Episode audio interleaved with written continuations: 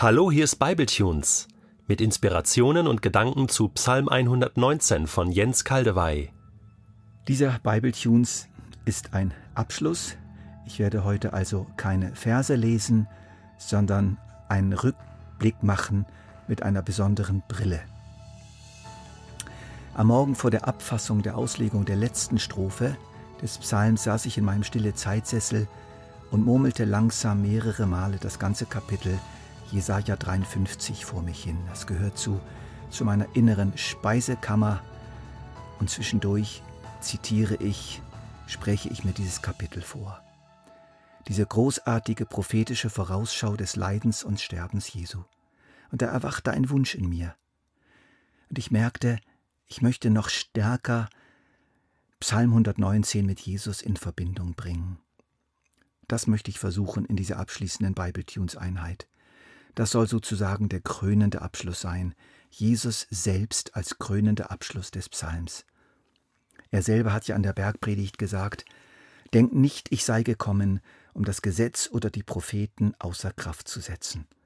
Ich bin nicht gekommen, um außer Kraft zu setzen, sondern um zu erfüllen. Dieses Leitwort soll die Überschrift sein. Ich möchte vier Punkte erläutern.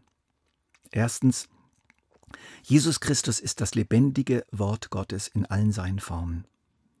Zweitens, Jesus Christus erfüllt diesen Psalm vollkommen mit seinem Leben. Drittens, Jesus Christus erfüllt diesen Psalm mit seinem Sterben. Und viertens, Jesus Christus erfüllt diesen Psalm mit uns und in uns. Erstens, Jesus Christus ist das lebendige Wort Gottes in allen seinen Formen.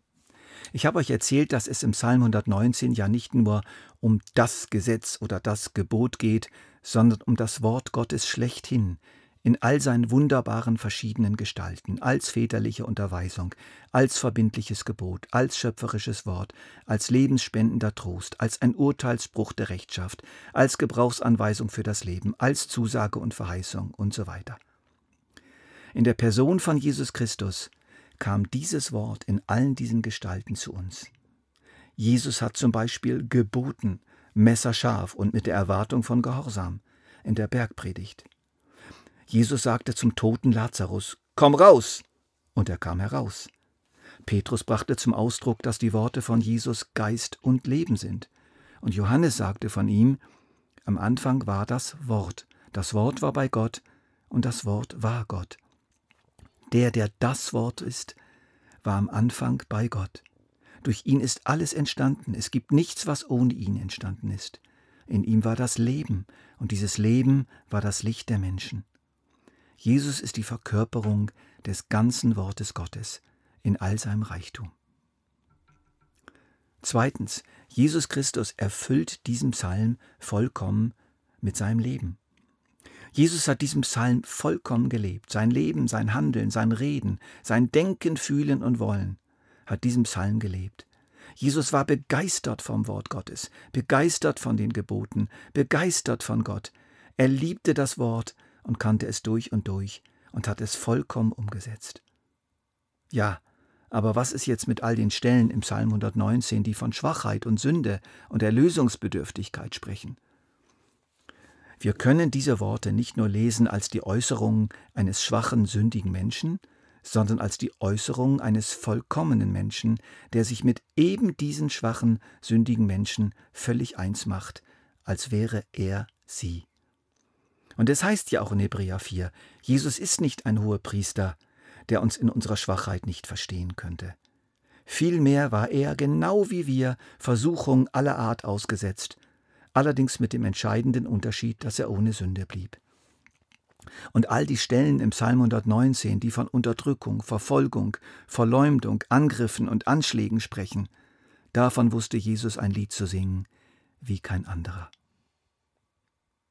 Drittens, Jesus Christus erfüllt diesen Psalm mit seinem Sterben. Auch in seinem Tod am Kreuz hat Jesus diesen Psalm erfüllt. Wir haben ja oft gespürt, dass wir nicht mithalten können mit dem, was uns hier an Gehorsam gegenüber den Geboten und der Liebe zu Gott und seinem Wort entgegentritt. Ja, wir sind ja in diesem Psalm immer wieder der Vollkommenheit Christi begegnet, die sich sozusagen hier im Geist des Beters schon zu Wort meldet. Also, unser Leben steht oft genug in krassem Widerspruch zum Wort Gottes. Und so heißt es ja im Psalm 53, Gott schaut vom Himmel herab auf die Menschen. Er möchte sehen, ob es einen unter ihnen gibt, der verständig ist, einen, der nach Gott fragt. Doch alle sind vom richtigen Weg abgewichen, sie sind durch und durch verdorben. Keiner handelt so, wie es gut wäre, nicht ein einziger. Doch Jesus hat unsere Schuld am Kreuz auf sich genommen. Er hat den gerechten Urteilsspruch des Wortes Gottes über die Sünde angenommen.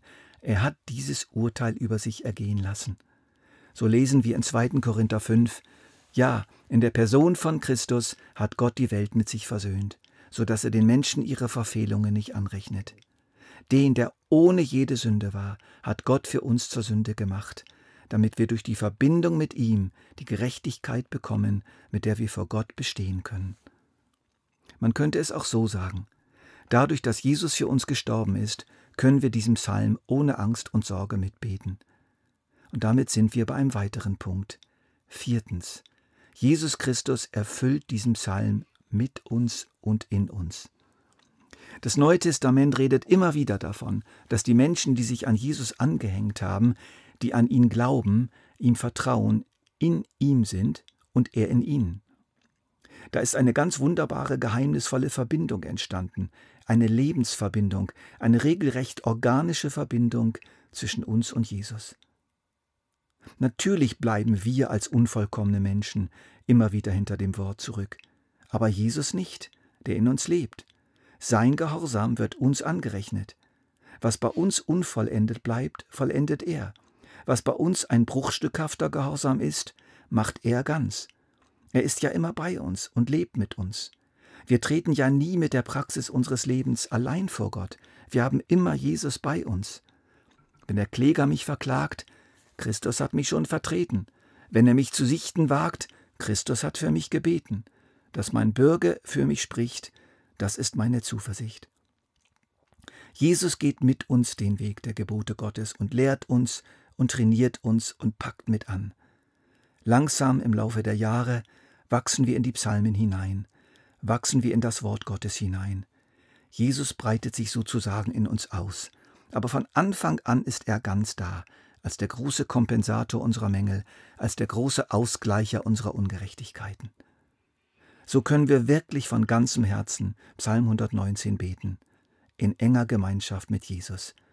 Wir verschwinden hinter ihm, aber wir sind auch wirklich da, wir beten wirklich mit, wir sind auch wirklich gehorsam, wenn auch bruchstückhaft und unvollkommen. Ich wiederhole das Wichtigste. Jesus hat gesagt, Denkt nicht, ich sei gekommen, um das Gesetz oder die Propheten außer Kraft zu setzen. Ich bin nicht gekommen, um außer Kraft zu setzen, sondern um zu erfüllen. Was heißt das im Blick auf unseren Psalm? Jesus Christus ist das lebendige Wort Gottes in allen seinen Formen. Jesus Christus erfüllt diesen Psalm vollkommen mit seinem Leben. Jesus Christus erfüllt diesen Psalm durch sein Sterben. Jesus Christus erfüllt diesen Psalm mit uns und in uns. Nun verabschiede ich mich von euch und bedanke mich, dass ihr meinen Gedanken zu Psalm 119 in all ihrer Bruchstückhaftigkeit bis hier gefolgt seid. Seid gesegnet.